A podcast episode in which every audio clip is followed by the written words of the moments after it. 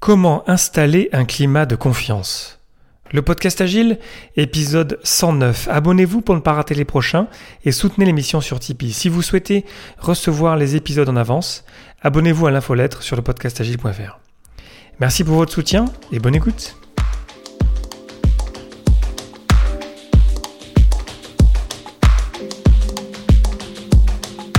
Bonjour, bonsoir et bienvenue dans le monde complexe. Vous écoutez le podcast Agile.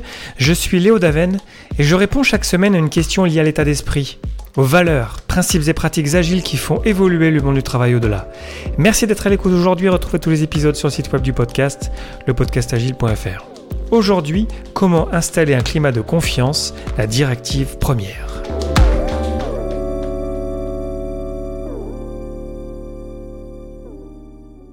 Lorsqu'on est en rétrospective, on fait parfois face à des moments de tension. On a des personnes qui ne sont pas d'accord sur tel ou tel point, et on peut même avoir des moments de blâme où les gens se blâment les uns les autres. Tiens, toi t'as pas fait ci, tiens, toi t'as pas fait ça. Et ce ne sont pas des conversations utiles. Lorsqu'on est en rétrospective, on veut s'améliorer en tant qu'équipe. Scrum, si vous faites du Scrum, nous dit que c'est l'équipe ensemble qui est responsable. Donc si on est en train de se blâmer les uns les autres, c'est quelque part qu'on a un problème qui est sous-jacent, qui est plus profond que les querelles d'ego, que les querelles de personnes. Il y a des techniques pour arriver à créer une bonne, ambiance, une bonne, un bon échange. Et c'est ce dont euh, je vais vous parler aujourd'hui, de la technique de la directive première qui nous permet de poser de bonnes bases pour avoir des échanges constructifs. Alors à quoi ça ressemble la directive première, the prime directive en anglais? C'est tout simplement une phrase sur laquelle on se met d'accord en démarrant la rétrospective ou l'atelier. C'est une phrase qui est très puissante qui nous vient du livre Project Retrospectives de Norman Kurth et qui est la suivante en français. Nous sommes tous convaincus que chacun a fait le meilleur travail dont il était capable, compte tenu du temps disponible, de ses connaissances et capacités, des ressources disponibles et de la situation rencontrée. Donc c'est une phrase assez longue, mais qui dit beaucoup de choses, qui nous permet de partir sur de bonnes bases. Nous sommes tous convaincus que chacun a fait le meilleur travail dont il était capable.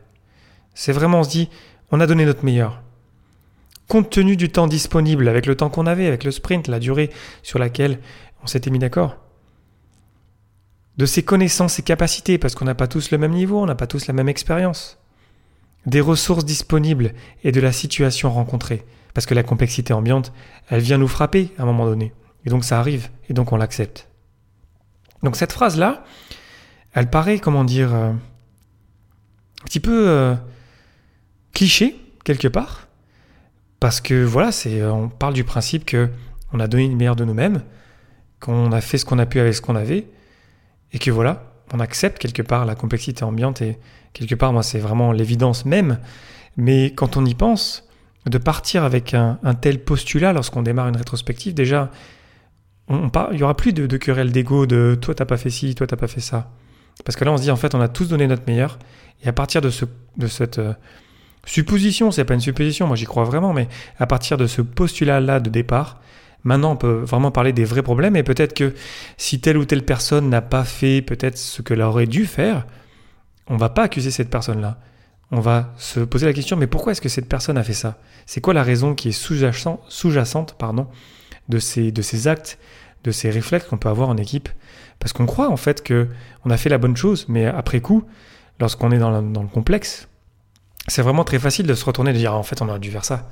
Mais en fait, dans le moment où on l'a fait, on n'aura pas pu vraiment s'en rendre compte. Ça, c'est vraiment une caractéristique du complexe qu'on retrouve d'ailleurs dans l'épisode que j'ai fait sur le, cadre de travail Kinefin.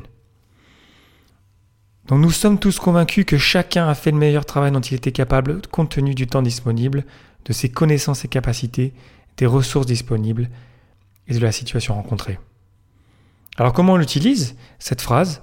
On peut l'afficher on peut la, déjà la, citer, vraiment la, comprendre profondément, parce que c'est une phrase assez longue. Hein. Ça suffit pas juste de l'afficher, de dire OK, by the way, on va se baser là-dessus pour faire la rétrospective. Non, on a besoin de prendre un petit peu de temps pour la comprendre, pour comprendre un petit peu dans quel état d'esprit on se place pour commencer la rétrospective.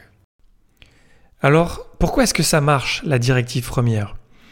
Déjà, c'est qu'on utilise un biais cognitif, j'en ai parlé de biais cognitif il y a quelques épisodes aussi, le biais cognitif de l'effet d'ancrage. L'effet d'ancrage, c'est euh, cette difficulté qu'on a, nous humains, de challenger le point de départ qu'on nous a donné. Par exemple, on fait aussi face, euh, on a un problème avec l'effet d'ancrage lorsqu'on fait des estimés. Lorsqu'on a une première personne qui partage un chiffre sur un estimé, par exemple qui dit que c'est un 5, euh, ça va être difficile d'aller contre ce 5. Ça va demander plus d'efforts cognitifs pour aller contre l'effet d'ancrage, qui est un effet naturel qu'on a nous les humains. Dans ce cas-ci, en fait, on utilise l'effet d'ancrage dans, dans l'intérêt de l'équipe, dans l'intérêt du projet, dans l'intérêt du produit, dans l'intérêt de l'organisation, en posant ce postulat départ qu'on a donné de notre meilleur. Et ça va être vraiment être très compliqué. Ça ne veut pas dire qu'il n'y aura pas de, de, conflit pendant la rétrospective. Hein. Attention, je ne dis pas que c'est une recette magique. Mais en tout cas, ça va demander un certain challenge pour aller contre ça, pour aller contre la directive première pendant la rétrospective. Je fais aussi un lien avec euh, Modern Agile. J'ai fait aussi un épisode euh, il y a quelques, quelques semaines, voire même euh, quelques mois de ça, sur Modern Agile, qui a comme principe de faire de la sécurité un prérequis. Et typiquement, là, avec la directive première, en fait, on installe de la sécurité psychologique parce qu'on sait que dès l'instant où on part de ce postulat-là de départ, on va pas s'attaquer aux personnes, on va s'attaquer aux problèmes et on va essayer ensemble de trouver des solutions aux problèmes. Parce que c'est ça le but d'une rétrospective, c'est pas c'est pas qu'on s'attaque en fait aux, personnes, c'est qu'on s'améliore ensemble. Et d'ailleurs dans Scrum en fait, si on prend l'équipe de développement mais l'équipe Scrum dans son ensemble, on est responsable ensemble. C'est pas euh, je moi euh, juste un membre de l'équipe de développement ou je moi le Scrum Master ou je ou moi le propriétaire de produit, c'est tous ensemble. Du coup, si on tombe dans des querelles ou dans, du blâme, euh, on voit bien en fait qu'on n'est pas responsable tous ensemble. Si euh, quelque part je suis en train de blâmer, quelqu'un d'autre, c'est quelque part j'aurais peut-être dû faire quelque chose avant. Et euh, en installant la sécurité ou la confiance grâce à la directive première, on part d'un bon, bonne base pour avoir de bons échanges constructifs. Et donc on améliore la sécurité psychologique. Pour moi, c'est aussi très lié à la théorie Y. J'en ferai un épisode un jour, c'est sûr. La théorie Y, c'est un système vertueux dans lequel, et je cite Wikipédia rapidement, l'organisation est construite autour de principes de confiance, de délégation et d'autocontrôle. Là, clairement, la euh, directive première nous encourage à penser de manière euh, Y, en suivant la théorie Y, de manière vertueuse. Et clairement, l'agile est dans cet état d'esprit-là, cette idée que on est ensemble, on est dans le même bateau, et du coup, en fait, si on commence à, se blâmer les uns les autres, on va en fait, on n'est pas en train de céder. Donc, essayons de recadrer nos discussions pour arriver à trouver des solutions ensemble. La directive première nous permet aussi de vivre des valeurs de Scrum, notamment, évidemment, le respect. Si on n'a pas de discussion respectueuse, si on ne peut pas échanger dans le respect, euh, comment est-ce qu'on va arriver à utiliser l'intelligence collective? Comment est-ce qu'on va faire pour trouver de meilleures solutions à nos problèmes? Évidemment qu'on a besoin de respect. Et grâce à la euh, directive première, on a un bon point de départ. Aussi l'ouverture, l'ouverture de se dire que si telle ou telle chose ne s'est pas passée comme prévu, euh, quelque part c'est normal, c'est la complexité ambiante en fait qui est, qui est là, mais peut-être qu'on pourrait changer notre manière de travailler, peut-être qu'on pourrait euh, rajouter une mêlée quotidienne pendant notre journée. Pourquoi est-ce que d'ailleurs on n'a pas échangé pendant la mêlée quotidienne autour de ce problème-là. Pourquoi est-ce qu'on l'a laissé faire quelque part? Pourquoi est-ce qu'en tant qu'équipe on a laissé faire ça? On peut avoir euh, euh, des accords d'équipe, des team agreements pour se mettre d'accord sur des valeurs communes. Pourquoi est-ce qu'on les a pas suivis, nos accords d'équipe? Pourquoi est-ce qu'on a, on a laissé faire? Pourquoi est-ce qu'on ne s'est pas dit les choses bien avant, pendant la rétrospective précédente? Et c'est là où ça devient intéressant. Là, je suis en train de d'imaginer des discussions différentes qui, qui, qu'on pourrait avoir euh, grâce à ce postulat de départ, qu'on a donné, donné, notre meilleur, que avec toutes les informations qu'on avait à disposition, ben, on a fait tout ce qu'on pouvait, et qu'on n'est pas en train de se juger, on prend la rétrospective comme un moment d'équipe, et on se regarde les yeux dans les yeux, et on essaie de se dire mais comment est-ce qu'on pourrait être meilleur? Et c'est là qu'on peut vraiment échanger et euh, trouver de, de superbes solutions à nos problèmes. Alors pour conclure sur la directive première, c'est un super outil, ça nous permet de nous mettre dans l'état d'esprit de la théorie Y, ça nous permet d'installer de, la sécurité psychologique, ça nous permet d'avoir de meilleurs échanges ensuite. Euh, et c'est aussi très utile pour le facilitateur ou la facilitatrice, parce qu'on peut y revenir pendant la rétrospective si ça déborde ou si on est en train de ne pas se respecter, ou si on est en train de, dériver de cette directive première.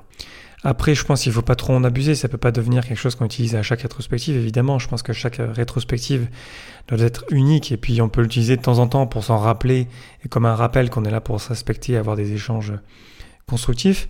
Et ma question du jour pour vous aujourd'hui, ça va être euh, qu'est-ce que vous en pensez de cette, euh, de cette phrase-là? Est-ce que vous allez l'utiliser Est-ce que vous l'avez déjà utilisé? Et euh, si vous l'avez déjà utilisé, je vous invite à réagir sur les réseaux sociaux, sur le compte Twitter du podcast, le podcast Agile, la communauté des Agilistes sur lesagilistes.com ou sur le site web du podcast, le podcastagile.fr pour partager votre avis là-dessus, un petit peu quel effet vous avez vu sur votre équipe, qu'est-ce que ça a fait par rapport peut-être à d'autres rétrospectives passées? Pour euh, peut-être échanger sur euh, ce que vous avez vécu, votre observation de l'utilisation de la directive première. Je vous remercie pour votre attention et pour vos réactions. Je remercie tout particulièrement les tipeurs pour votre soutien. Merci infiniment. C'était Léo Daven pour le podcast Agile et je vous souhaite une excellente journée soirée.